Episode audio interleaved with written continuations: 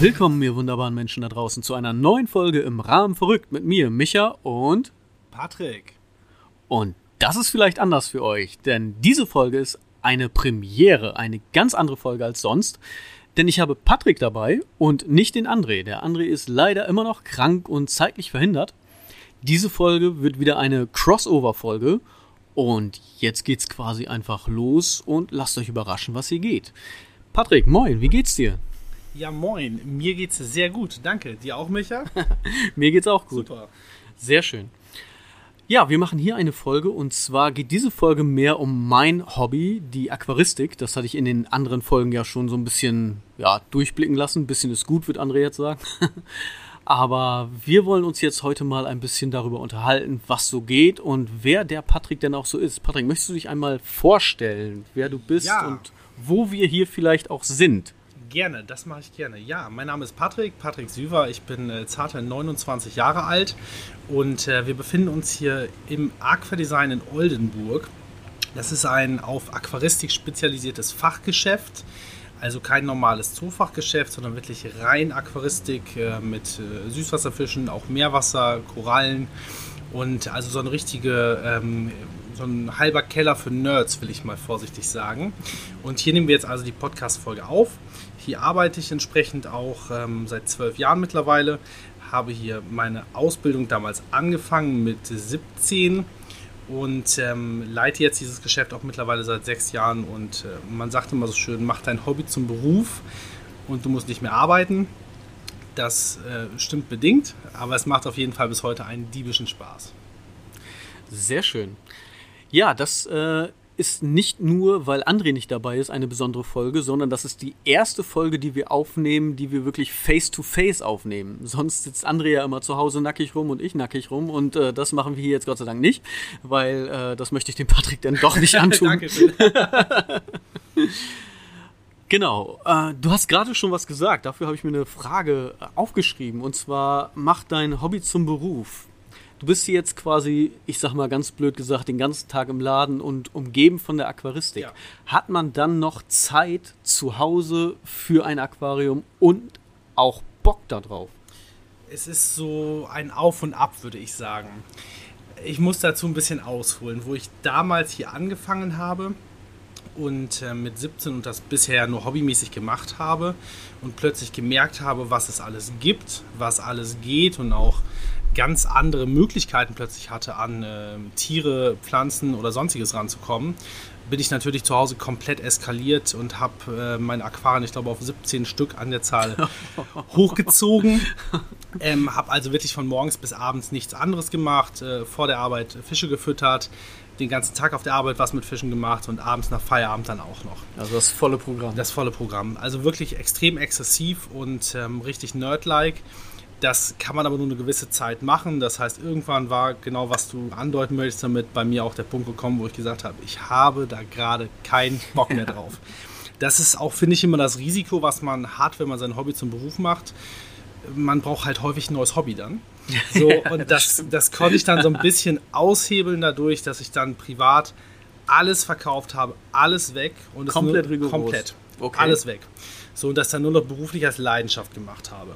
Dann habe ich privat anderes Zeug gemacht, aber es gibt auch diesen schönen Spruch, einmal Aquarianer, immer Aquarianer. Ja, genau. und da ist ganz viel dran. Das heißt, es hat dann so anderthalb Jahre gedauert, bis ich dann äh, wieder ein Becken stehen hatte, in einem anderen Stil dann und auch alles ein bisschen minimalistischer und ein bisschen mehr drauf ausgelegt, dass es schön aussieht, aber nicht so viel Arbeit macht. Weil man kann Aquarien immer entweder so aufbauen, dass man ganz viel dran machen muss und ganz viel dran rumtüdelt, wenn man da Bock drauf hat Und Zeit. und Zeit, ganz genau. Wenn man das aber eben nicht möchte, sondern ich bezeichne das bei mir immer so ein bisschen als On-Off-Hobby. Wenn ich einen Tag keinen Bock drauf habe, dann mache ich da nichts. Wenn ich einen Tag Bock drauf habe, kann ich mich damit beschäftigen. Ja. Kann es aber auch noch einen Tag schieben. Und so habe ich eigentlich den Spagat gefunden, dass das bis heute ganz gut funktioniert. Okay. Wie viel Becken hast du jetzt zu Hause Eins. stehen? Eins. Eins. Tatsächlich. Und äh, da will ich auch eigentlich nicht drüber weg, denn ähm, sobald ein zweites da ist, gerade mit diesem Input, den ich habe, auch beruflich, eins werde ich auf kurz oder lang wieder vernachlässigen. Deswegen lasse ich das gleich bleiben. Ein vernünftiges, wo ich mich da so ein bisschen ausleben kann, wo ich ein bisschen experimentieren kann, vielleicht auch Dinge in den Laden mit übernehmen kann. Aber das reicht auch. Ja, cool. Ich habe ein bisschen recherchiert. Andere würden sagen stalken. Ich bin da jetzt sehr gespannt. Das hast du mir gerade ja schon grob erzählt. Und ich bin super gespannt, was du im Internet so über mich ausgebuddelt hast. Genau. Vielleicht ist das sogar das Ersatzhobby, was du quasi oh, neben es. dem ich äh, hast. Es. Ich habe nämlich gesehen, dass du auch sehr musikalisch Ja, unterwegs richtig, bist. Genau. Was spielst du alles für Instrument? Ich glaube, ich habe äh, Klavier Mhm, gesehen genau, oder Keyboard, genau, Klavier Genau. und Gitarre. Richtig. Und dann hilf mir weiter. Also ko- kommt dann noch mehr hinzu, weil es ist ja schon einiges. Ja, genau. Das war praktisch genau das Ersatzhobby, Ersatzhobby von dem ich gerade gesprochen habe. Wo die Aquaristik weniger wurde, kam also die Musik mehr in mein Leben.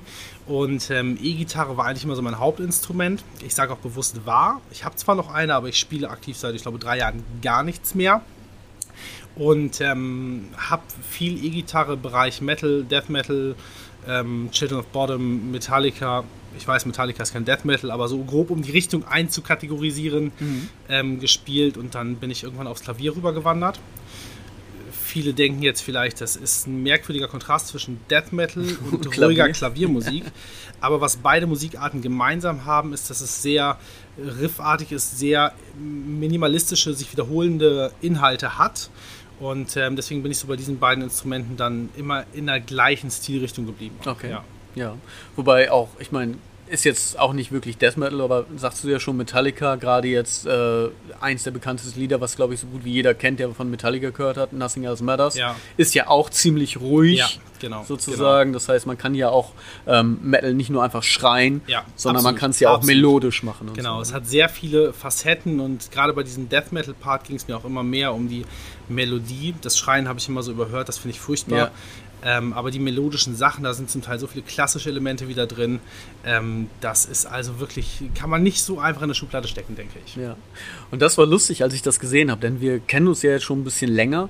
Ich habe dich ja schon öfters mal um Rat gefragt, wenn ich irgendwie, gerade als ich angefangen habe und so weiter, als ich dann Probleme hatte mit meinen Algen oder sonst irgendwas, ne, was das Aquascaping angeht. Und als ich das dann gesehen habe, habe ich nur gedacht, das ist lustig, weil ich mache ja auch schon eigentlich von Kindesbeinen an witzig. Musik. Ja, So, und ich habe kurzzeitig äh, Keyboard gespielt ja. vier Jahre lang Schlagzeug, Percussion-Instrumente Ja. und so in die Richtung und habe dann auch mit meiner Tochter so ein bisschen nebenbei, sag ich mal, Gitarre gelernt. Also so, Grundgriffe D, E, ja. G und hin und her. Lagerfeuer-Diplom. Sozusagen, genau. Und äh, das fand ich halt ganz lustig, weil wir haben uns ja vorher schon gut verstanden und halt auch über die Aquaristik so eine Connection gehabt. Mhm. Und dann ist auch, sehe ich auf einmal diese Musik bei dir so. Und Ja. ich denke so, okay, irgendwie, man findet sich, glaube ich, Ja, so. ja, ne? Also was definitiv. das angeht, ähm, ist halt lustig, weil die Welt ist ja nun mal groß, aber dann doch wieder klein und wir wohnen ja nun auch nicht irgendwie in derselben Stadt oder sowas, sondern haben uns ja wirklich über den Laden durch Zufall Mhm. Ja, kennengelernt. Und äh, da musste ich dann schon echt schmunzeln, als es dann in die Richtung geht, so von wegen, ja, guck, der macht auch Musik. Ja, du hast auf jeden Fall einen guten Geschmack, würde ich sagen. Sehr schön. Genau. Du hast ja schon viel erzählt. Also äh, du, seitdem du 17 bist, bist du jetzt quasi schon dabei Mhm. Genau. und äh, leitest jetzt hier auch den Laden, schmeißt den Laden sozusagen. Ja, genau.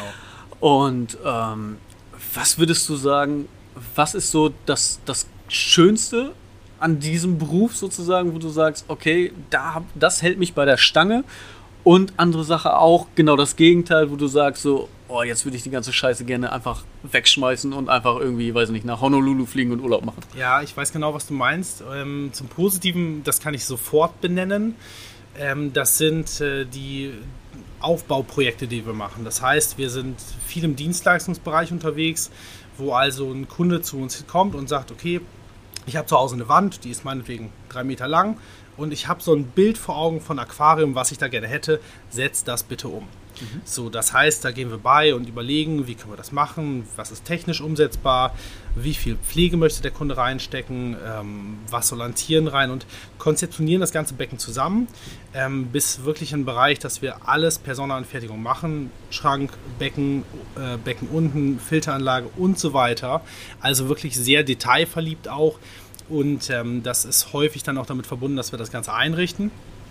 Und das ist natürlich der coolste Part. Also Ja. jeder von euch, der irgendwie schon mal ein Aquarium vielleicht eingerichtet hat, weiß, wie viel Spaß das macht. Und es ist immer schade, dass man das im Regelfall halt nur einmal macht bei einem Becken.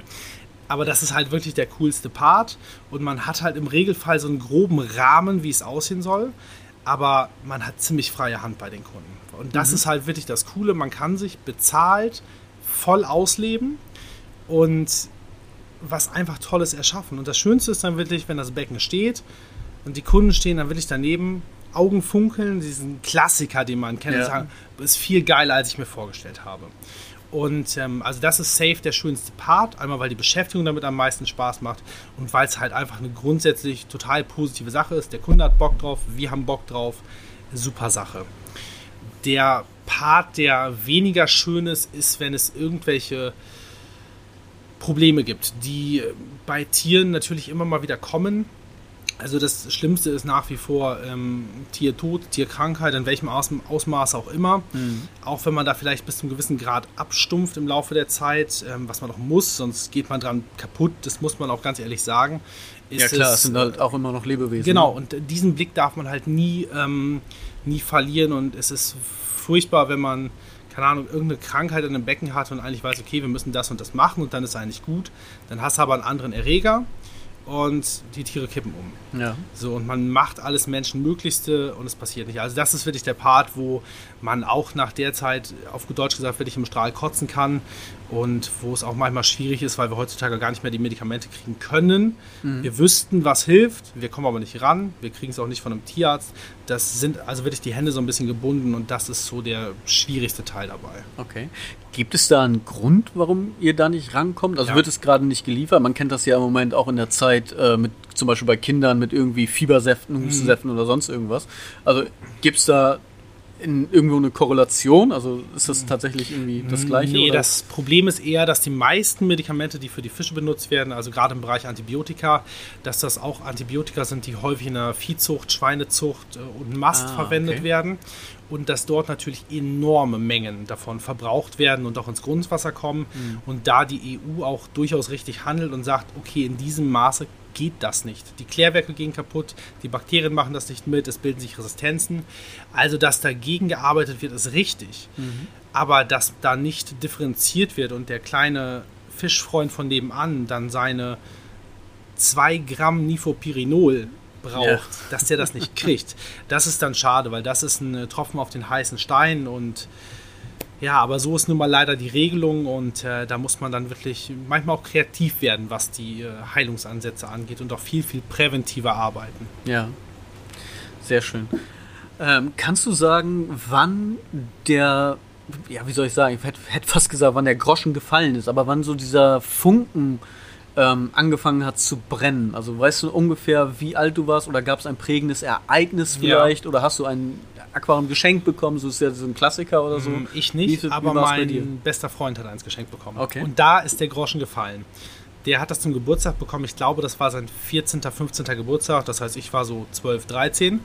Und ich fand das im ersten Moment sehr befremdlich, vollkommen langweilig, ekelig. Okay. Weil er sagte, ähm, wo ich das gesehen hatte, stand das Glasbecken bei ihm auf dem Schrank. Es war Kies drin, einige Pflanzen drin aber noch kein Fisch. Mhm. Und ich habe ihn gefragt, warum sind da keine Fische drin? Was willst du mit dem Aquarium ohne Fische?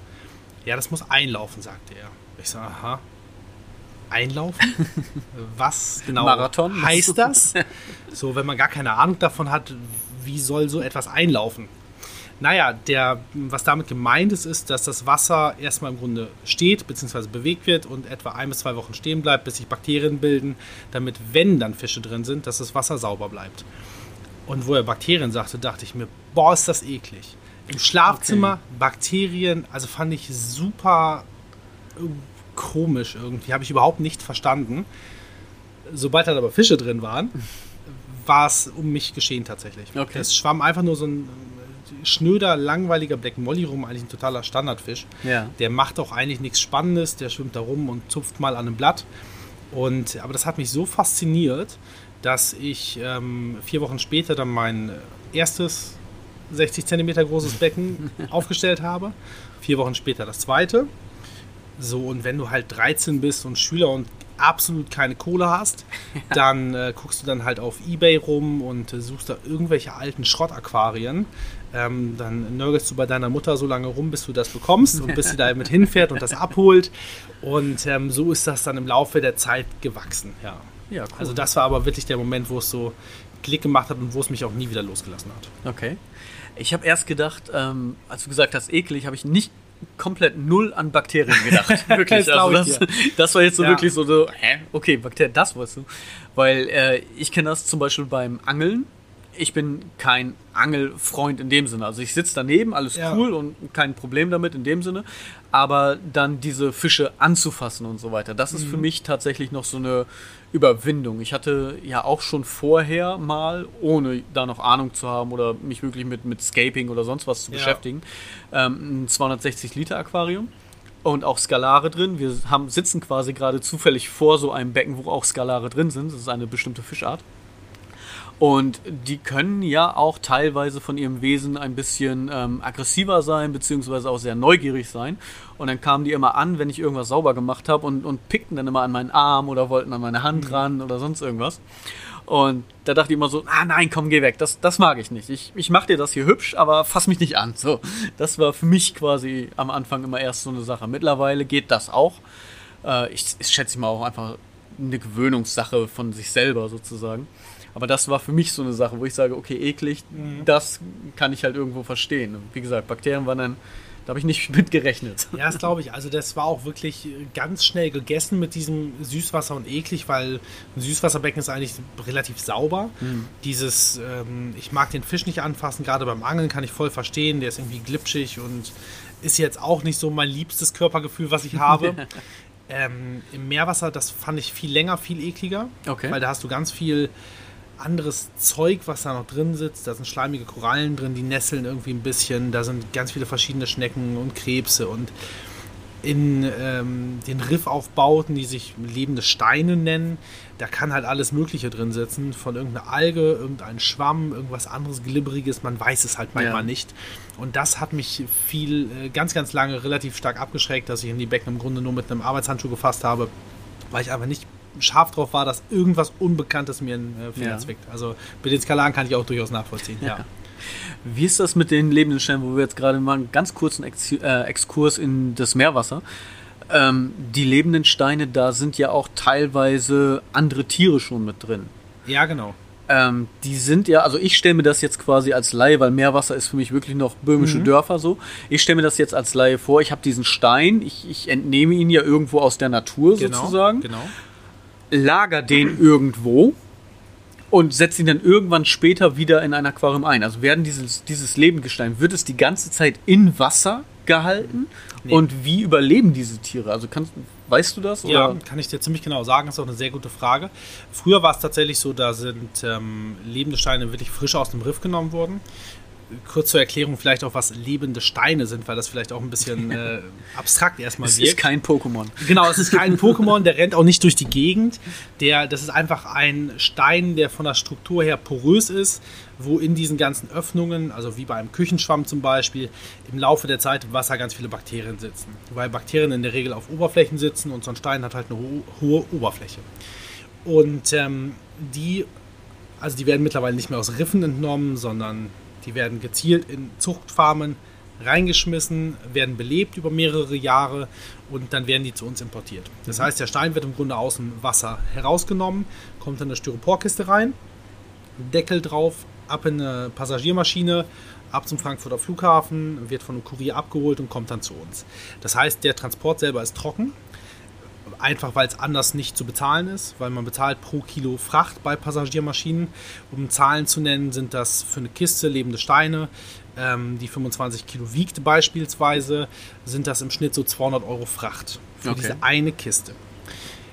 So, Und wenn Wasser da, wenn da jetzt Gewicht. noch 20 Kilo Wasser drin wären, das würde kein Mensch mehr bezahlen. Und äh, die Biologie kann das auch ab. Also da das so fein ist und immer noch Feuchtigkeit drin ist und es Mhm. praktisch hermetisch abgeschlossen verpackt ist, ist das für die Bakterien überhaupt kein Problem. Aber selbst für Krabben, Krebse, Schwämme, irgendwelche Anemonen, die drauf sitzen, in der Regel überhaupt kein Problem. Okay. Das erinnert mich so ein bisschen an so ein äh, geschlossenes Wabikusa, also so, ein- so ein Glasgefäß, sage ich Ja. mal. Da hat man dann ja auch äh, Pflanzen aus dem Aquarium zum Beispiel drin, irgendwelche Rückschnitte oder sowas. Und allein durch die Luftfeuchtigkeit halten sie sich ja dann auch noch. Ja, Stellen genau. sich dann wahrscheinlich meistens von dem Submersen, also dem Unterwasserwuchs auf den Emersenwuchs über Wasser um, teilweise, je nachdem. Ne? Ja. Also da gibt es ja auch je, äh, je nach Pflanze. Und die sind dann ja auch nicht mehr im Wasser, aber überleben trotzdem allein Ja. durch die Luftfeuchtigkeit. Genau, also genau. so kann ich mir das quasi. Ja, ziemlich ähnlich. Wobei man da, finde ich, dazu sagen muss, bei den lebenden Steinen ist das so ein temporärer Zustand, also für 48, 72 Stunden geht das. Bei diesen Wabikusas sind das ja in der Regel Pflanzen, die mit einem feuchten Fuß, also mit feuchten Wurzeln in der Regel ja auch länger über Wasser leben können oder zum Teil ja sogar von dort kommen. Ja, okay. Gut. Ähm, zum Meerwasser kommen wir später nochmal ein bisschen eingängiger. Lass uns mal kurz beim Süßwasser bleiben. Ja. Du hast ja ganz viele Aquarien jetzt schon gehabt. Ja. Ne, und auch ja um dich rum täglich durch die Arbeit. Was würdest du sagen, ist so dein ähm, Lieblingsaquarium, wo du am liebsten auch reinguckst? Ist es eher ein gescaptes Diorama? Ist es einfach ein Gesellschaftsbecken? Ja, oder vielleicht auch sogar ein, Ja. ein Biotop? Also quasi aus einem gewissen Fluss, Land oder sowas, das nachgebaut im kleinen Glaskasten. Also es sind eher tatsächlich ähm, Biotopaquarien oder so Naturaquarien, sage ich mal. Also in der Regel eher spärlich bepflanzt, relativ dunkel gehalten. Also wenn ich jetzt einfach mal so mein Traumaquarium so im Bild male, sage ich mal, Ja. ähm, relativ groß, sagen wir zwei Meter, eher dunkel gehalten im Sinne von wenige kleine Lichtspots, dass es helle Bereiche und dunkle Bereiche gibt und ähm, viel Wurzelholz, feiner Sandboden ähm, und so gearbeitet, dass man nach hinten hin gar nicht richtig sieht, wo ist es zu Ende. Ja. Also dass es nach hinten so einen, so einen äh, mysterischen Effekt hat, so einen leichten Zoo-Effekt, sage ich mal. Und dann auch eher Tiere gehalten, die so ein bisschen die Deckung suchen. Gerade Welse fand ich da mal sehr cool. Und so ein paar Schwarmfische, die halt so im Wasser umherschwimmen. Ja. Also eher auch wenig besetzt, sehr minimalistisch. Das ist eigentlich so das, wo ich langfristig die meiste Freude dran habe. Aquascaping-Becken sind natürlich wunderschön. Ähm, da hat sich bei mir aber so entwickelt, dass ich da irgendwie nicht so lange reingucken kann. Das hat eher für mich den Effekt eines Gemäldes. Das guckt man sich mal an, nimmt das auch immer wahr und es wirkt auch immer schön im Raum, aber das ist kein Becken, wo ich mich wirklich aktiv vorsetze und dann eine Stunde vor verbringe. Okay. Ist denn Schwarzwasser auch noch? Also Ja, da wirklich auch in die Fall, Richtung ja. viel Huminstoffe, Ja, sehr braunes Wasser, braunes Wasser, wie Tee. genau. Ja, genau. Ja, okay. Ja, nicht schlecht. Ich merke das immer wieder bei vielen. Es gibt ja auch ähm, zum Beispiel Sascha Heuer, ist ja auch Ja, sehr genau. bekannt. Der geht jetzt auch viel mehr in diese Naturrichtung hin. Also von diesem ähm, Scaping, von diesem Diorama. Ich baue hier jetzt wirklich, wie du ja schon gesagt Ja. hast, schon ein Gemälde hin, dass man ähm, da wirklich sagt, so, pass auf, die Natur so wie sie ist und auch wenn da halt mal Algen drin sind, Ja. wenn da halt auch mal so ein Schmierbelag drauf ist, so ist es halt Genau. ne, in der Natur und dieses Stück Natur hole ich mir nach Hause und das fasziniert mich viel mehr. Also man, ich glaube, das ist irgendwie so, viele, die anfangen, so wie ich zum Beispiel, ich bin halt noch auf diesem Ding so, okay, Scaping, hier irgendwo ein Fluchtpunkt, goldener Schnitt, hier Ja. ein bisschen gucken, dies, das, jenes, wie kann man das geil einrichten, wie sieht das geil aus. Aber ich glaube, je länger man denn auch dabei ist, hat man diese Sachen auch schon, ja, ich will nicht sagen satt gesehen, das sind ja immer noch schöne Becken, Ja. aber irgendwo kommt man dann doch wieder so dieses Back to Nature, also wieder Ja. zurück. Würde ich, würde ich durchaus bestätigen. Ich glaube, der, der große Punkt ist, ähm, weswegen auch immer so dieser, dieser landläufige Spruch herrscht, Aquascaper sind keine Aquarianer. Äh, Hört man ganz oft und das hat mich wahnsinnig genervt zu der Zeit, wo ich viel am, äh, am Scapen war. Aber da ist zum Teil was Wahres dran, weil man erschafft häufig, nicht immer, aber häufig sehe ich, dass man erschafft ein Aquarium, wo der Fisch eher eine Art Begleiterscheinung ist und wo auch gar nicht so auf die individuellen Bedürfnisse geachtet wird. Und das finde ich ist auch so die hohe Kunst dabei, dass man es in dem Bereich schafft, dass man ein Becken hinkriegt, was optisch wirklich geil ist, wie du schon sagst, goldener Schnitt, äh, eine Flucht nach hinten und so weiter, sehr interessant zum Anschauen und dass die Fische da nicht zu kurz kommen. Ja. Das ist nämlich häufig der Punkt, denn viele Fische in unseren Aquarien mögen es halt eher dunkel. Das ist in einem Aquascape eher nicht der Fall. Die Ja. sind knallhell beleuchtet. Viele Fische mögen Huminstoffe. Das ist absolut unerwünscht in einem, äh, in einem Aquascape. Ähm, viele gründeln gerne auf einem Boden. Das geht bedingt in einem Aquascape, je nachdem, ob man da jetzt eine bodendeckende Pflanze drin hat oder nicht. Und das so ein bisschen in Einklang zu bringen, ist äh, schwierig. Sascha Heuer zum Beispiel macht das, finde ich, extrem gut. Ja. Aber das ist auch wirklich ein ähm, Aquarianer, der, der unheimlich viel in der Natur unterwegs ist. Ja. Und das macht es, finde ich, aus. Also auch meine Reise nach Kolumbien in die Urflüsse, sage ich mal, wo diese Fische herkommen, hat das Ganze schon sehr stark verändert, wie man das wahrnimmt, äh, was viele Sachen angeht. Ja, cool. Du hast gerade gesagt, dass du auf einer Kolumbienreise warst und das bringt mich dann schon gleich zu meiner nächsten Frage. Denn ähm, gibt es noch irgendwie ein Projekt, was du gerne realisieren wollen würdest oder was du gerne angehen wollen würdest? Vielleicht auch gerade mit dem Hintergrund äh, dieser Reise oder grundsätzlich einfach den Erfahrungen, den, die du machen konntest und auch die Erfahrungen, die du kennst durch die Hintergründe der Fische also wo die herkommen. Ja. Also ich muss ehrlich sagen, gezielt habe ich jetzt kein Projekt vor Augen, aber es ist schon so, dass damals, wo ich, äh, damals, letztes Jahr, äh, wo ich dort war, dass es mich schon ein bisschen gekribbelt hat, ein relativ großes Aquarium aufzustellen. Ähm, sehr bräunliches Wasser, wie es da zu finden ist und ähm, einfach nur ein paar große Skalare und ein paar große Wälse reinsetze. Das ist, das ist auch die Richtung, wie ich sie früher immer hatte und was immer so mit im Süßwasser den größten Reiz für mich ausgemacht hat. Aber es ist jetzt nicht so, dass ich da ähm, zehn Projekte noch im Kopf habe, die ich unbedingt umsetzen möchte. Ich bin da auch sehr spontan getrieben, was das angeht. Auch das Becken, was ich jetzt zu Hause habe, da habe ich jetzt meine Idee, wie ich das umsetzen möchte. Und wenn ich in drei Monaten merke, nee, finde ich doch nicht so geil, dann reiße ich das alles weg und mache es neu. Also da bin ich bedingt auch dadurch, dass ich beruflich viel damit zu tun habe, relativ ähm, kurzen Prozesses dann das entsprechend zu ändern. Ja. Okay. Ja, cool. Ähm, hast du eine spezielle Vorliebe, was Aquarien angeht an sich? Also damit meine ich die Form. Ich habe zum Beispiel ein äh, Denele Cube und ich mag mittlerweile keine gewölbten oder gebogenen Scheiben mehr. Kann ich verstehen, ja. ja weil es verzerrt dann doch irgendwo immer wieder. Denel hat es ja noch einigermaßen gut hinbekommen, dass es äh, nur wirklich in den Ecken ist.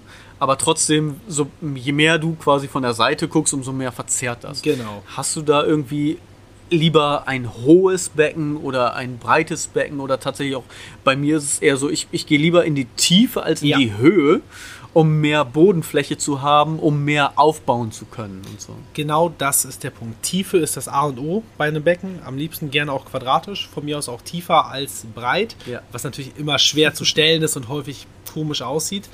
Aber ein Aquarium, wenn wir jetzt sagen, 1 Meter breit, 30 Zentimeter tief, das ist schwierig. Ja. Sehr schwierig. Das kann wieder Spaß machen, wenn das Becken 2 Meter lang ist und 30 Zentimeter hoch, so als Flusslaufbecken. Aber das ist was extrem Spezielles. Ja. Also in der Regel ist es schöner, wenn man, ich sag mal, 1 Meter Breite, 60 Tiefe, 70 Tiefe vielleicht hat. Weil das erzeugt nachher die Räumlichkeit im Becken. Das erzeugt auch das, was, finde ich, ein Becken spannend macht. Weil auch jetzt bei dem Becken, wo wir vorsitzen, du siehst die Rückwand fast nicht mehr. Das heißt, du weißt gar nicht, wo ist es zu Ende und das ist das, was im Kopf für uns die Faszination auslöst, wenn wir im Grunde keine Kanten mehr sehen und das gar nicht räumlich so richtig wahrnehmen können. Deswegen ist interessanter Side-Fact bei vielen Zoo-Aquarien kann man gar nicht erahnen, wie groß die sind, weil die Frontscheibe eingefasst ist. Du siehst also nicht die Kanten links, rechts, vorne. Okay. Und dadurch können wir überhaupt nicht greifen, ist das jetzt drei Meter breit oder vier Meter, weil dann schwimmt ein Fisch von links nach rechts und du weißt gar nicht, von wo kommt der, nach wohin schwimmt der. Ja. Das macht es total spannend für uns. Und ähm, sowas irgendwie zu Hause einigermaßen gut nachbauen zu können in einem haushaltsüblichen Maßstab ist schon eine tolle Sache. Also definitiv Tiefe, ja, das ja. ist der Punkt. Das ist, das ist für mich auch immer das Schöne. Also ich bin ja mehr auf, auf Nano-Aquaristik sozusagen, also auf kleinere Becken, aber dann trotzdem da etwas reinbauen, wenn dann Leute zum Beispiel ein Foto sehen und sagen, oh, und das ist jetzt 40, 50 Zentimeter in die Tiefe sozusagen und du sagst, nee, nur 20 und immer ja. dieses, oh was, das ist ja krass. Ja, also ja. wirklich dieses, diese Illusion von Tiefe in einer nicht vorhandenen Tiefe, also wo der Platz eigentlich gar nicht da ist, äh, das herzustellen, das ist, macht für mich auch so ein bisschen den, den Reiz aus beim, beim Skaten sozusagen oder halt auch grundsätzlich, wenn man in so ein Becken reinguckt und so. Ja, sehe ich absolut so. Jetzt haben wir so viel über Aquarien geredet, also Größe oder sonst irgendwas. Jetzt würde mich natürlich auch nochmal interessieren, hast du einen Fisch, den du bevorzugst? Also hast du einen absoluten Lieblingsfisch oder einfach nur vielleicht, ähm, was vielleicht die meisten kennen, ist ja so, so der, der Neon, so der rote Neon. Ja. Das, das gibt es ja schon seit, weiß nicht, ewig, immer. Eigentlich 70er Jahre Aquarien, voll davon. Immer. Der war schon immer da und wird auch immer da bleiben. Ja. Genau. Also so, dass du sagst, so, das ist jetzt äh, ein Schwarmverhalten. Ich möchte kurz nochmal äh, vorgreifen. Bei mir sind es zum Beispiel äh, dadurch, wie gesagt, dass ich auch eher kleinere Aquarien nehme, dann eher so die, die Bärblinge, wie zum Beispiel Moskitobärblinge oder sowas. Das finde ich immer ganz spannend zu beobachten. Das ist für mich so ein kleiner Lieblingsfisch, Ja. sozusagen. Wie sie dann äh, rumtollen und teilweise auch miteinander spielen. Also du kannst das richtig sehen, wenn sie sich so ein bisschen, weiß nicht, so, so jagen, aber dann wieder zusammen im Schwarm sind und so weiter. Ja. Also dieses Verhalten, das finde ich ganz, äh, ganz interessant. Du hast vorher ja schon mal so, so Welse angedeutet Genau. und so weiter in, in dem äh, Biotop-Aquarien. Gibt es da irgendwie Lieblingsfisch? Zwei. Es gibt zwei Lieblingsfische. Einer ist neu, einer ist ganz, ganz alt schon.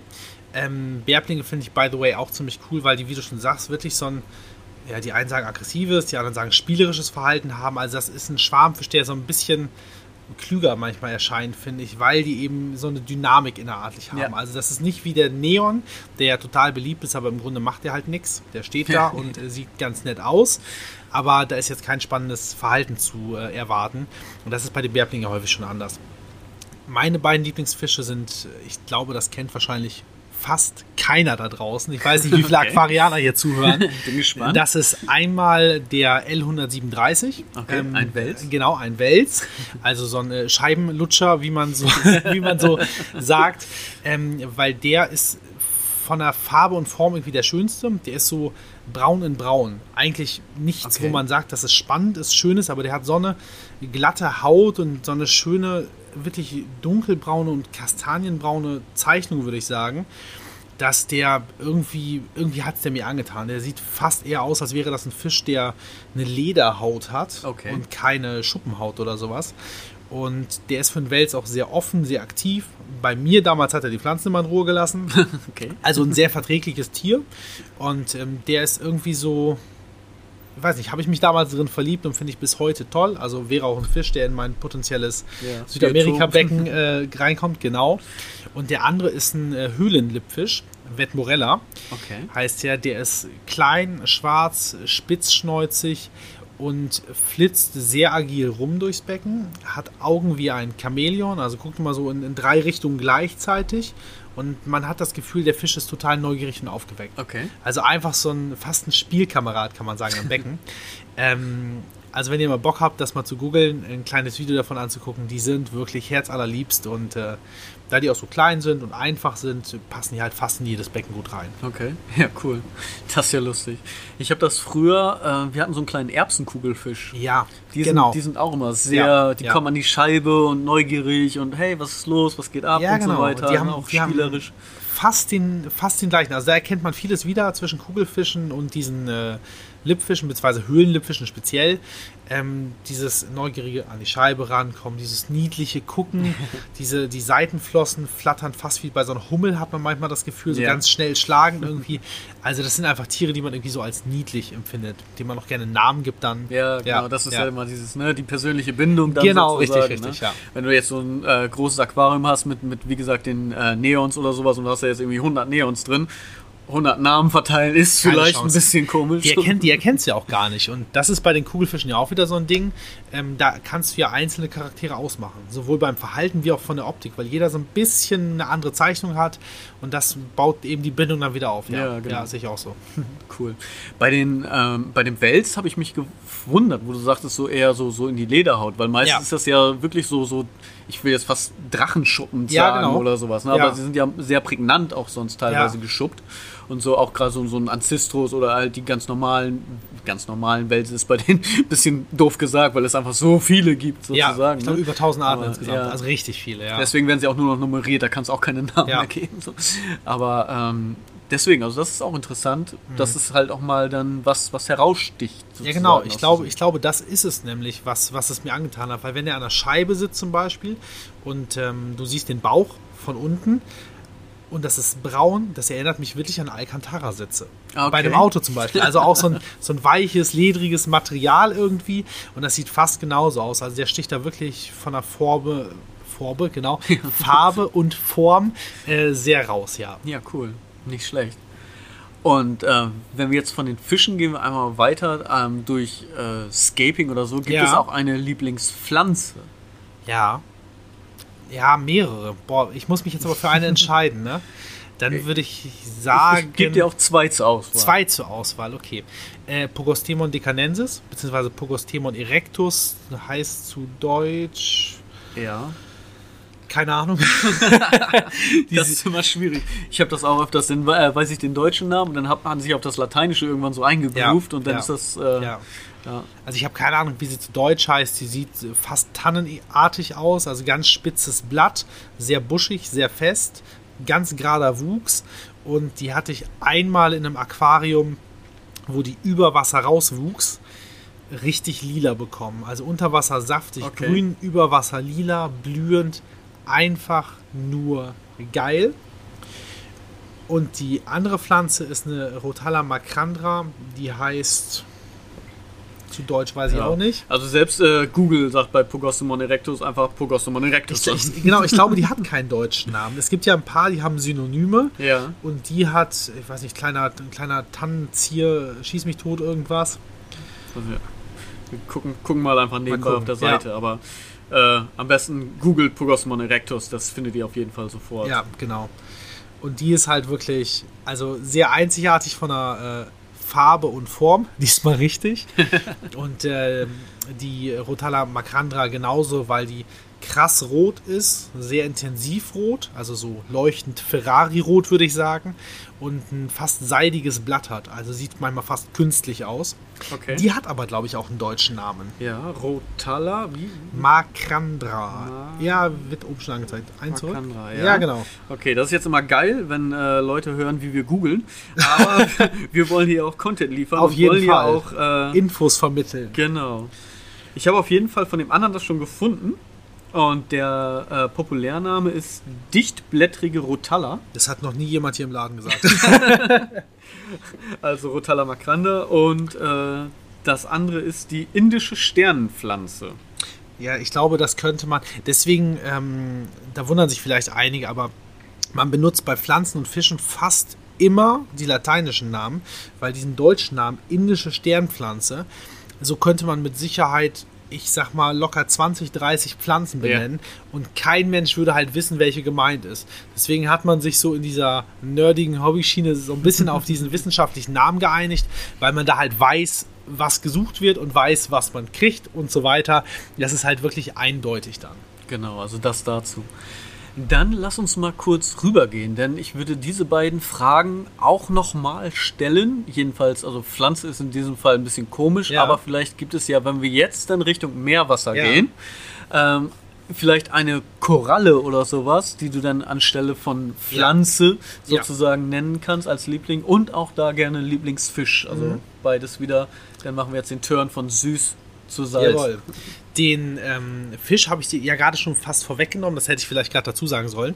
Der Wet Morella, das ist ein äh, Salzwasserfisch. Ah, okay. Ähm, das heißt, da ist der bei mir äh, im Herzen auf Platz 1. Und bei der Koralle, ähm, eine eigene Art kann ich da jetzt nicht nennen. Ähm, die Arten sind da sowieso eher untergeordnet, da reden wir meistens nur von Gattungen. Äh, also eine grobe O Oberordnung, sage ich mal, was viele Korallen einschließt. Und zwar, das ist definitiv die Gattung Acropora. Das dürfte auch die bekannteste sein. Also nahezu alles, wenn ihr mal äh, schnorcheln seid oder tauchen seid.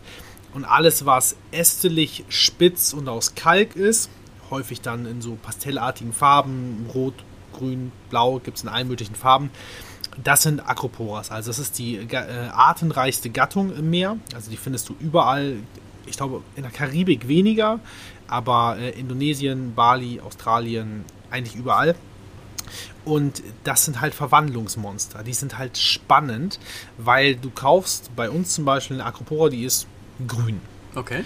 Und die setzt du bei dir rein und du hast in deinem Becken zu Hause anderes Licht, andere Strömung, vielleicht ein bisschen wärmer, etwas andere Wasserwerte, also einfach andere Umweltbedingungen und die färben zum Teil komplett um. Okay. Es kann plötzlich sein, dass diese grüne Koralle sich nach blau umfärbt und rote Polypen entwickelt, um jetzt mal ganz plakativ zu sprechen. Ja. Also es ist ganz selten so, dass du hier diese Koralle aus dieser Gattung kaufst, bei dir reinsetzt und die sieht genauso aus. Also Okay. irgendwas passiert da immer. Das merke ich ja immer wieder, wenn ich mir hier ein sch- schönes Tierchen mitnehme und die bei mir ins äh, Aquarium setze, die verändern sich immer.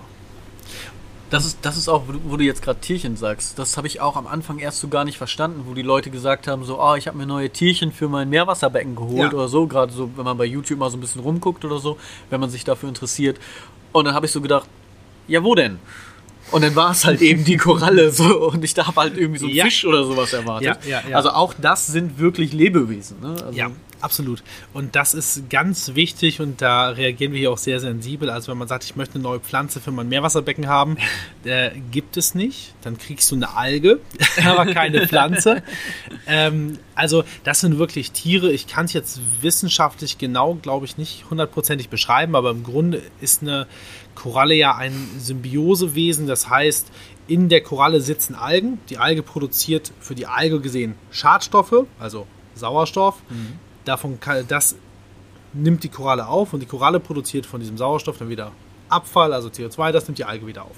Also ganz simpel, basic gesprochen. Also Okay. äh, dadurch ist es halt ein, äh, ein Lebewesen und was man gar nicht so meint, aber Korallen können auch fressen zum Beispiel. Also ähm, gerade größere, fleischigere Tiere, die haben wirklich eine Mundscheibe, das kann man auch sehr gut sehen. Da kannst du zum Teil einen, einen kleinen Futterfisch reinsetzen, also einen tiefgefrorenen Futterfisch, Ja. und den fressen die einfach. Okay. Das heißt, da merkt man dann schon mehr, wenn man das mal gesehen hat, verbildlicht das so ein bisschen mehr, warum es ein Tier und keine Pflanze ist. Ja. Ja, das ist halt, weil es steht einfach nur da und es schwimmt halt eben nicht herum wie ein, ein Fisch oder eine Garnele oder sonst irgendwas. Ja. Sondern es steht quasi meistens einfach nur positionsgetreu und dann denkt man so, okay, das macht im Süßwasser halt eine Pflanze. Ja. Ne? Deswegen diese Verwirrung da. Was es da vielleicht noch, ähm, noch so ein bisschen bildlicher macht, es gibt auch bei Korallen männliche und weibliche Korallen. Das kann man jetzt von außen nicht erkennen, das interessiert im Aquarium eigentlich aber auch keinen. Aber in der äh, Natur, wenn die sich da vermehren, es gibt ja immer diese Massenabgleichvorgänge. Abgleichvorgänge. Ja. Ähm, in der Regel einmal im Jahr, wo also Korallen Eier bzw. Spermien rausgeben, ähm, sich das im Wasser dann entsprechend vermischt bzw. befruchtet und dann fliegt diese Larve Gott weiß wohin und siedelt sich wieder an. Und da merkt man dann wirklich, okay, dann muss es ein Tier Ja. sein, weil ich glaube, ich bin jetzt kein Botaniker, aber ich glaube, männliche und weibliche Bäume gibt es meines Wissens nach nicht. Das ist männliches Moos. ja. Ja, cool. Wir haben kurz, äh, als ich sag mal in Anführungszeichen Vorbesprechung, also die zehn Minuten, die wir vorher Mhm. Ja. äh, noch ein bisschen gesprochen haben, ähm, drüber gesprochen. Es gibt ja jetzt gerade ein aktuelles Thema und zwar äh, Nachzuchten, Ja. gerade im Meerwasserbereich. Ja, absolut. Im Süßwasserbereich ist es, glaube ich, gar nicht so schwierig, Genau. Nachzuchten zu kriegen, weil auch da schon die, die Szene und so weiter alles schon so äh, ja, etabliert ist und auch es einfacher ist, würde ich jetzt einfach Ja. mal als Laie behaupten, ähm, im Süßwasser da Fische nachzuzüchten, auch im eigenen Aquarium so. Garnelen ist, glaube ich, das beste Beispiel oder Total. Guppies Genau. oder so. Du kannst ne? es nicht verhindern, dass Genau. sie sich vermehren. Genau. Ähm, da sind die Umgebenheiten sozusagen eigentlich relativ wumpe, sozusagen, solange du ein vernünftig laufendes Aquarium hast mit äh, vernünftig äh, Wasser und Bakterien und dementsprechend. Ähm, manchmal, also ein Wels braucht quasi eine Höhle zum Beispiel, Genau. wo der dann ableichen kann. So, wenn man dem dieses zur Verfügung stellt, dann ist das eigentlich ein Selbstläufer sozusagen. Ja. Im Meerwasser ist das natürlich noch wieder eine ganz andere Geschichte, dadurch, dass das, würde ich jetzt einfach mal komplett stumpf und komplett easy meinen, ja, wirklich nur jetzt, um da nicht wirklich in, in so einen fachwissenschaftlichen Vortrag reinzugleiten, äh, das Ökosystem nochmal wieder ein ganz anderes und auch ein bisschen Ja, komplexer. genau. So, um dieses Ganze auch wirklich anzustoßen, dass eben das passiert, was passieren soll, nämlich eben die Fortpflanzung.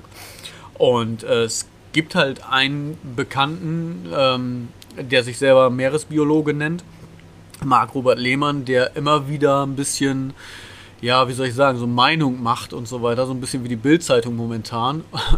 In einigen Sachen, finde ich, hat er ja recht, grundsätzlich, wenn man sich mal ein paar Haltungsbedingungen ansieht von Fischen, die wirklich aus dem Meer entnommen wurden. Leider sagt er halt auch immer wieder, ja, das ist immer so und es gibt keine Nachzuchten und alle, die immer sagen, das sind Nachzuchten, hier, hier kommen die her und hier leiden die Tiere und hin und her. Und das ist meiner Meinung nach einfach ein bisschen zu einfach gesagt. Und ich glaube, ihr habt auch ein Nachzuchtprogramm Ja. gestartet. Genau. Und das ist natürlich jetzt auch genau das, was mich interessiert, weil das ja wirklich hier vor Ort live zu sehen ist in dem Sinne Genau. sozusagen. Und da kann man das ja auch widerlegen, was er sagt. Klar will ich jetzt nicht sagen, wir haben 100% Nachzuchten. Das wird es nicht geben, weil man hat immer irgendwelche Wildfänge irgendwo Genau. in irgendeinem Laden, in irgendeinem Land, wie auch immer. Aber gerade jetzt haben wir halt ein gutes Beispiel und vielleicht schlaust du uns da noch mal ein bisschen auf. Ja, ich versuche mal ähm, vorne anzufangen, was das angeht. Ähm, also erstmal die große Frage, die glaube ich im Raum steht, warum haben wir im Meerwasser fast keine Nachzuchten und im Süßwasser eigentlich fast nur Nachzuchten? Das liegt an dem ganz einfachen Fakt, dass Meerwasser-Jungfische wesentlich kleiner sind, also deutlich kleiner, und man die mit Kunstfutter eigentlich, nicht nur eigentlich, auch uneigentlich, nicht großziehen kann. Man muss also dafür Phytoplankton züchten, also dieses kleine einzellige Algen. Und mit diesem Phytoplankton muss man kleine Krebstierchen züchten. Und davon verschiedene Arten. Und die müssen es schaffen, dieses Jungtier komplett zu versorgen. Also der, die ganze Vorarbeit ist wesentlich komplexer. Wenn der Fisch Eier gelegt hat, also dieses Eier ablegen, das ist easy. Das Großziehen, das ist die große Herausforderung. Ähm, man muss auch ganz klar dazu sagen, der Herr Lehmann, der vertritt dann natürlich einen ganz anderen Punkt und wir werden mit Sicherheit niemals auf einen grünen Nenner ähm, kommen. Dafür sind wir einfach zu weit voneinander entfernt. Aber so ein paar Aussagen, die da im Raum sind, nerven auch Ja. ehrlicherweise einfach.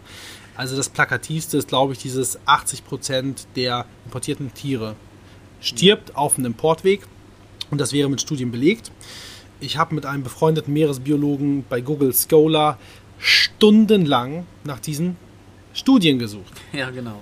Ich habe keine gefunden. Ich habe auch mit anderen Leuten noch gesprochen. Ich kenne keinen, der mir diese Studie vorlegen konnte. Das Einzige, was wir gefunden haben, ist eine Studie aus den, ich glaube, 70er war das, wo eine Verlustquote von irgendwie um die 15 Prozent der Fall war. In den 70ern. Ja. So, bis heute hat sich das sehr verändert und wir importieren ja nun auch selber extrem viele, äh, extrem viele ist nicht mehr, aber wir haben lange Zeit sehr viele Tiere importiert. Die Realverlustquote liegt unter 1%. Alles andere wäre aus Tiersicht völlig bescheuert Ja. und auch einfach verwerflich, muss man ehrlich sagen. Und auch, um als Geschäft mal es zu sagen, völlig unwirtschaftlich. Ja, genau. Das ist ja auch eine Sache. Ne? Also Genau. Muss, klar, natürlich steht das Tier immer im Vordergrund und äh, das ist das, das Hauptsächliche. Dem Tier muss es halt gut gehen, äh, von Anfang bis Ende sozusagen. Genau. Also über den kompletten Transportweg. Aber wenn jetzt die Verlustquote so hoch wäre, allein das ist ja schon ein Grund, wenn man sagt so, ey, ich stecke da jetzt Geld rein und kriege nur die Hälfte dabei raus, Ja. dann wird das ja gar keiner mehr machen. Ja, und das finde ich so spannend, dass das, genau, dass, dass die, das einfach so geglaubt wird, weil, also keine Ahnung, wenn man im Supermarkt eine Kiste mit zehn Äpfeln kauft und acht Stück kannst du in den Mülleimer schmeißen, Ja. du kaufst da mit Sicherheit keine Äpfel mehr. Genau. Ähm, und wir werden in der Branche auch immer so ein bisschen als Tierfeinde dargestellt, obwohl es halt komplett gegensätzlich ist. Ähm, das ist ungefähr so, als würde man einen Tierarzt an den Pranger stellen und sagen, du bist ein äh, Tierhasser, weil du manchmal Tiere einschläfern musst. Ja. Das sind halt Sachen, die im Bereich der Tierhaltung irgendwo mit dazugehören, zwangsläufig. Das heißt, es ist nicht nur schwarz und weiß, sondern es gibt ganz viele Graustufen. Ähm, das nur grob vorweg dazu. Jetzt habe ich schon wieder so viel geredet und die eigentliche Frage vergessen. Kannst du sie mir bitte nochmal stellen? Die, die Nachzuchten, also das, das äh, Ja. Programm selber, also Das was, Programm was selber, ihr ja. jetzt zu, zu Nachzuchten, was zieht ihr quasi nach? Oder was züchtet ihr nachziehen, Ja. ist ja. Also hauptsächlich ziehen wir tatsächlich gerade das äh, Phyto- und das Zooplankton nach. Das ist auch, also dieses ganze Zuchtprojekt läuft jetzt seit vier Jahren, was das angeht. Hat mittlerweile auch Unmengen Geld gekostet. Also wir tun das jetzt nicht, damit wir sagen, ey, wir können jetzt noch mehr Kohle verdienen, ähm, sondern es geht dabei eher darum, dass man diesen Nachhaltig Nachhaltigkeitsaspekt schon sieht und das schon klar ist und auch das ist, da hat sich in der Branche jeder darauf verständigt, Nachzuchten ist das Ziel und Nachfristen sind langfristig sinnvoller. Ja. Punkt. Da gibt es auch nichts zu diskutieren. Das heißt, von jedem ist das Ziel, dass wir eine große, breite Palette Nachzuchten anbieten können. Und ähm, Das sieht im Grunde so aus. Basically haben wir angefangen mit Clownfischen, weil das sehr einfache Tiere sind zum Nachzüchten, weil die Jungtiere relativ groß sind. Die sind also Okay. recht gut an Kunstfutter zu bekommen, haben auch in der ganzen Entwicklungsphase wenig Probleme, wenig Fehlbildungen, weil man muss sich natürlich bewusst sein, dass man in so einem, wenn man versucht, einen Jungfisch künstlich in irgendeinem Aquarium oder Behälter groß zu ziehen, müssen wir ihm die gleiche Nahrungspalette bieten wie das, was er sonst im Meer findet. Ja. Und da frisst er äh, mal ein bisschen von Partikel A, ein bisschen von Partikel B, ein bisschen von Partikel C und so weiter, das ganze Alphabet durch. Also Genau, der hat das, eine, was gerade zur Verfügung steht und so und wo genau, er gerade rankommt. genau, also eine wahnsinnig breite Palette. Das heißt, Mangelerscheinungen gibt es da weniger. Es gibt Tiere, die verhungern, die schaffen es nicht, die sind nicht schnell genug, die werden gefressen. Das ist der Klassiker in der Natur. Mhm. Lauf der Natur, ja. Ganz genau. Und ähm, diesen Konkurrenzdruck haben wir in der künstlichen Aufzucht halt nicht. Aber wir müssen es halt schaffen, diesen Fisch vollumfänglich mit sowas zu ernähren. Das ist also wirklich der größte, schwierigste Punkt. Und an diesem Punkt doktoren wir auch wirklich seit vier Jahren rum, Okay. dass wir da diese Phytoplanktonkulturen, also diese einzelligen Algen, stabil kriegen und sauber kriegen. Das heißt, dass da nicht irgendwas anderes drin ist, sondern halt nur diese eine Phytoplanktonart. Und das ist ein Sauaufwand, Okay. muss man dazu sagen. ähm, und die nächste Stufe ist das sogenannte Zooplankton. Da können sich viele Leute immer wenig drunter vorstellen. Das sind kleinste Krebstiere. Also ist jetzt nicht wie ein Krebs mit Scheren und läuft da rum und so weiter, aber gehört halt zu dieser Familie, ist das, glaube ich. Also Tiere, die eine Größe haben von, ich sag mal, 0,1 bis nicht mal einen Millimeter.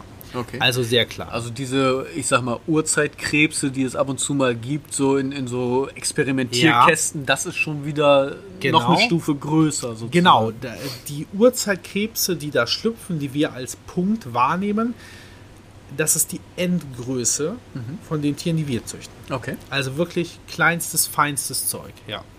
okay, nicht schlecht. Habt ihr auch vor, ich meine, das ist ja auch wieder so eine Sache, Raum ist begrenzt, Ja. ne? Laden ist begrenzt, Ja. Lagerfläche ist begrenzt. Ähm, ja, es gibt ja schon einige Sachen, die, oder einige Sachen ist falsch gesagt, einige Läden, die ähm, spezialisieren sich darauf, zum Beispiel Korallen nachzuziehen. Ja, genau. Weil du die ab einer gewissen Größe einfach, also in Anführungszeichen einfach trennen kannst Genau. dann. Und das ist ja auch äh, wieder so eine Sache, da ist wieder jeder einzelne Kopf oder sowas für sich selber ein Tier. Genau. Und äh, dementsprechend also schneidet man nicht einfach so einen Regenwurm durch und hat aber mal zwei Regenwürmer, sonst, Ja. um das mal bildlich darzustellen. Sondern da muss man halt wirklich schon vorsichtig sein und gucken, aber man kann die halt eben teilen. Genau. Und dann wachsen sie dann auch Ja. weiter Ja. sozusagen. Clownfisch hattest du gesagt, Genau. das, das Plankton hattest du gesagt. Wie sieht's aus mit Korallen? Ist es Korallen, überhaupt auch, ja. wie gesagt, platztechnisch möglich? Ja, ja. sozusagen? Also Korallen ist total easy, was das angeht. Also das kann jeder Hans und Franz auf gut Deutsch gesagt. Also Micha, wenn ich dir jetzt einen Hammer gebe und eine Koralle und du klopfst da einmal drauf, dann hast du Korallen vermehrt. okay. So, also das ist das, Das ist, kann selbst ich. Das ist wirklich das äh, Funktionsprinzip dahinter. Das kann man jetzt nicht bei 100% allen Arten machen, aber nahezu, also wirklich nahezu, bis auf ganz wenige Aufnahmen, alle Arten lassen sich eben durch Teilung ähm, vermehren. Das ist eigentlich ganz logisch, weil wenn im Riff irgendwo was abbricht von der Koralle, Ja. aus welchen Gründen auch immer, wäre es ja total blöd, wenn die einfach stirbt, sondern die wächst halt woanders dann fest, wo sie runtergefallen ist. Ja. Das ist genau das Prinzip und wenn man es gezielt macht, wird das gesägt mit einer Spezialbandsäge. Man kann das aber auch einfach mit so, einem, mit so einer Knipex-Zange, sage ich mal, abknipsen. Das funktioniert genauso.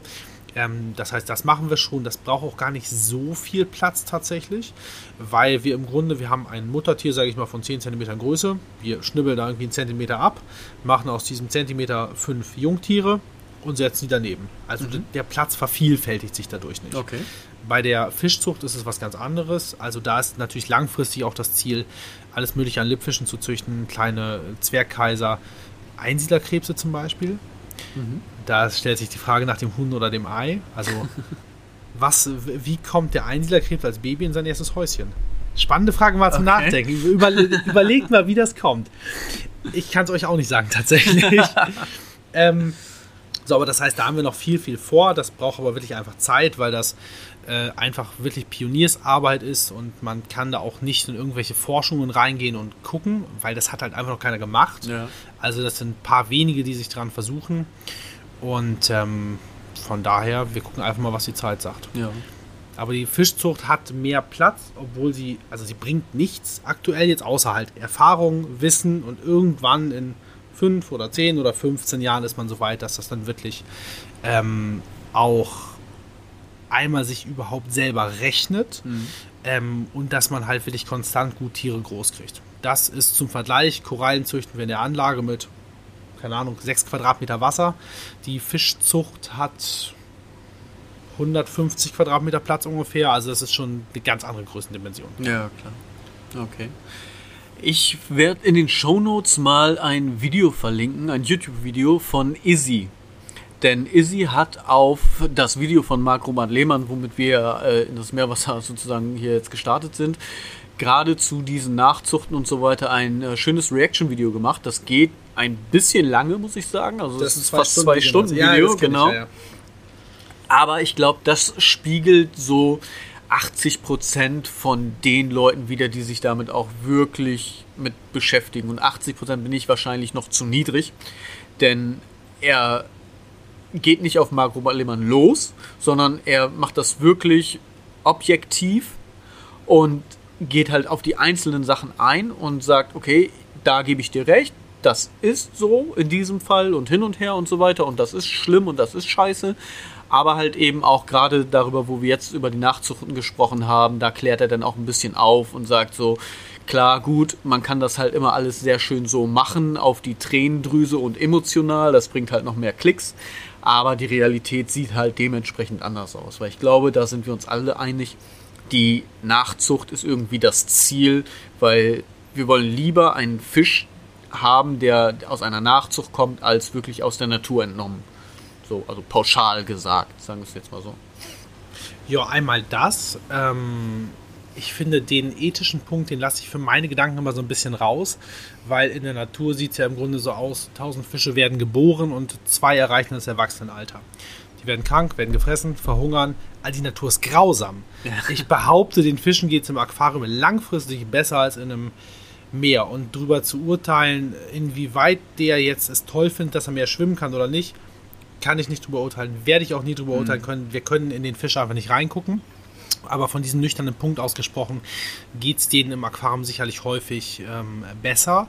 Ich denke, ein großer Punkt ist einfach, dass die Tiere in der Regel robuster sind, wenn es Nachzuchten sind weil sie natürlich diesen ganzen Transportstress nicht haben. Die haben mhm. diese Umgewöhnung nicht. Die sind einfach daran gewöhnt, wie es nun mal ist. Und ähm, von daher ist es auch für den äh, Aquarianer, Anwender, wie man es jetzt nennen möchte, auch eher leichter, die Tiere dauerhaft bei Gesundheit zu halten. Ja. Also ganz vom praktikablen Punkt aus gesehen, ja. Ja, sehr schön. Hast du noch einen Tipp, sag ich mal, wo man ähm, beim Meerwasser, wenn man jetzt als Einsteiger da reingeht, ich habe nämlich das Problem, dass ein Freund von mir ein äh, Meerwasser starten möchte.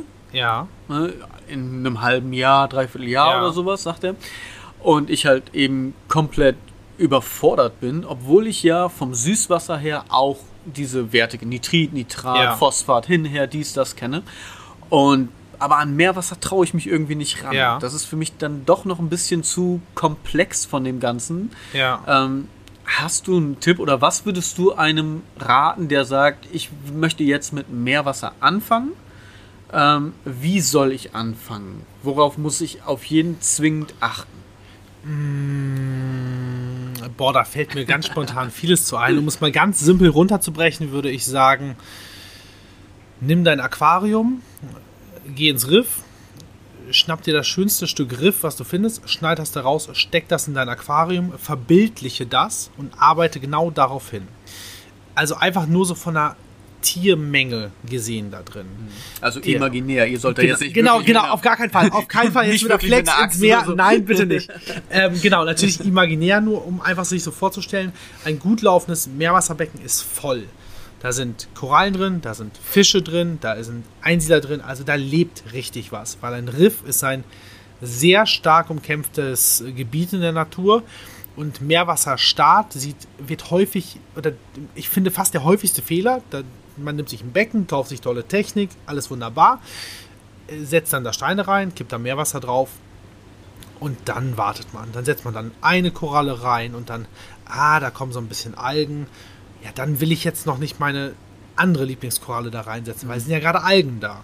Und das ist der Fehler. So, weil die Algen sind ja da, weil es ist ja nichts im Becken, was etwas verbraucht. Was, Nährstoffe verbraucht. Genau, was die Nährstoffe verbraucht. So, das heißt, der simpelste Punkt ist eigentlich, baller dein Becken mit Korallen voll, gerne mit einfachen. Ähm, da gibt es ja auch welche, die können Wasserwertschwankungen gut ab und dann gibt es welche, die können Wasserwertschwankungen nicht gut ab. Startet auf jeden Fall mit einfachen Sachen. Aber knall das Ding voll. Hau da auch gut was an Fischen rein. Also etwas, was das Becken voll scheißt und etwas, was das Becken sauber macht. Das muss Hand in Hand sein. Und ähm, das ist, und dann ein bisschen Werte messen und das ist es eigentlich. Okay. Also die bei der Technik, ich sag mal, alles, was irgendwie namenhaft ist, funktioniert. Ähm, da können wir auch gerne durchgehen, was wie in welcher Kombination Sinn macht für das, was man haben möchte, weil es da schon verschiedene Leistungsstufen gibt. Aber ähm, ich würde mich wirklich hauptsächlich auf das Leben innen drin so ein bisschen fokussieren. Konstante Werte, gutes Licht, gute Strömung, volles Becken, dann läuft das auch. Okay. Ja, super. Dann würde ich sagen, kommen wir auch schon so langsam dem Ende entgegen. Ich bin ja froh, dass das jetzt äh, endlich mal geklappt hat. Ja, auf Ne? jeden Äh, Fall. Wir haben ja schon vor, ich weiß nicht, fast einem Jahr, würde ich jetzt einfach mal schätzen, drüber ungefähr. gesprochen. Ja, ja, ja. Ne? Und äh, dann hatten wir einen Termin und da musste ich dann leider absagen, weil ich dann krank geworden bin. Und umso äh, mehr freut mich das, dass wir jetzt wirklich hier im Laden sitzen, ein schönes Becken vor uns haben, wo wir die ganze Zeit reingucken können, Ja. während wir hier gemütlich quatschen. Also danke für die Location auf jeden Ja, Fall. Danke gerne. für die Möglichkeit auch, äh, mit dir zu sprechen. Schön, dass du da warst als Gast. Ja, ich danke für die Einladung. Sehr gerne. Wir machen das ja so, dass wir am Anfang, ich habe es jetzt am Anfang nicht gesagt, weil ihr kennt ja mittlerweile die Crossover-Folgen, ein Fundstück der Woche haben und unser Fundstück bei den Crossover-Folgen ist natürlich immer unser Gast. Also Patrick ist unser Fundstück und nicht nur der Woche bei mir, sondern äh, schon ein bisschen länger. da bin ich froh, dass ich ihn gefunden habe, allein wegen den äh, Beratungen und den Fragen, die ich immer habe. Äh, manchmal habe ich schon ein bisschen schlechtes Gewissen, dass ich ihn zu viele Löcher und so weiter und zu viele Beschlag nehme.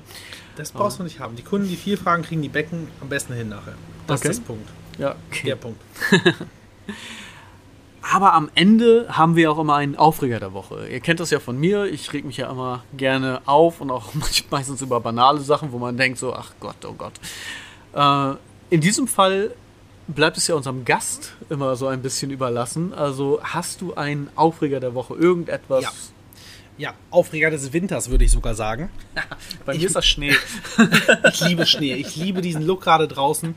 Ähm, mein Aufreger der Woche, des Monats, des Winters ist eine absolute berufsspezifische ähm, Erkrankung, will ich fast sagen. Äh, es ist eigentlich keine Erkrankung, ist eine kleine Wunde. So, ihr kennt das ja vielleicht, Fische werden ja in Tüten verpackt und diese Tüten werden ja mit Gummibändern zugemacht. So, und damit die richtig zu sind, nimmt man einmal richtig gute Kautschuk-Gummibänder, die also auch ein bisschen Zug aushalten und man ballert die richtig zu. Man quetscht also wirklich die Finger zu, damit die Tüte dicht ist. Der Fisch soll ja im Wasser bleiben und nicht am Trocknen, wenn die Tüte mal umfällt. Und wir hatten Anfang November Messe. Wir haben also Aquarien au- an einem Ort ausgestellt und mussten da fünf Aquarien aus dem Boden stampfen und dementsprechend haben wir sehr viele Fische in sehr vielen Tüten mit sehr vielen Gummibändern, die wir zumachen mussten, dorthin gebracht. Und nach zwei Tagen muss das alles wieder zurück abgebaut werden.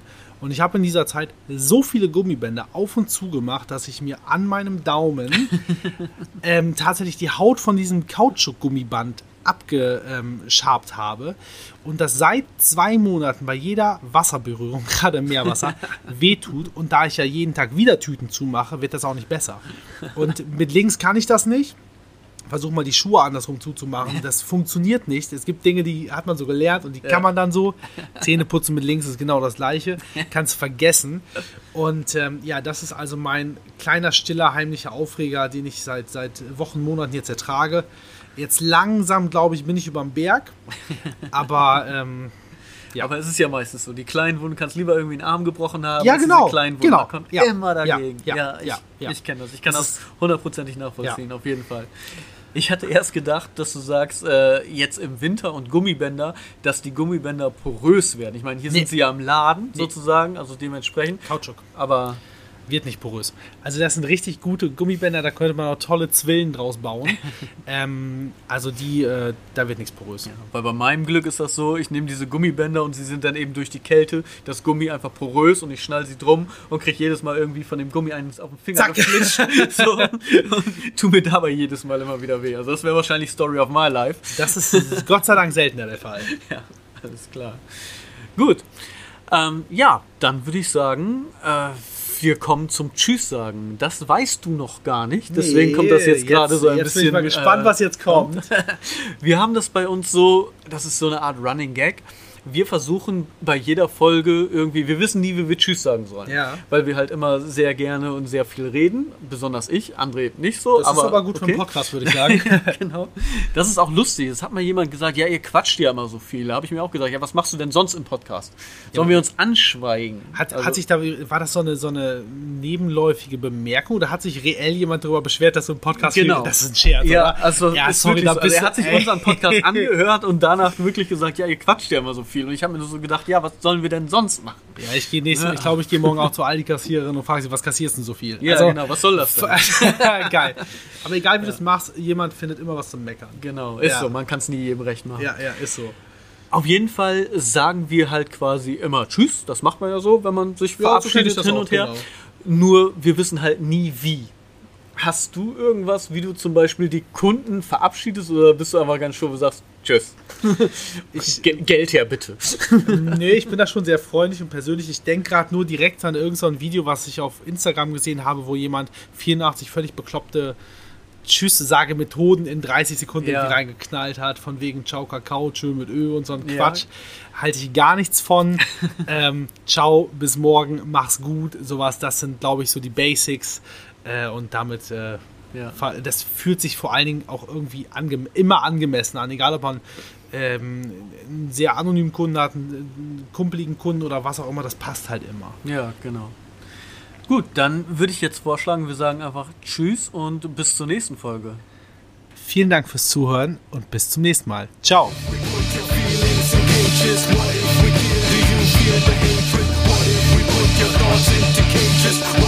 your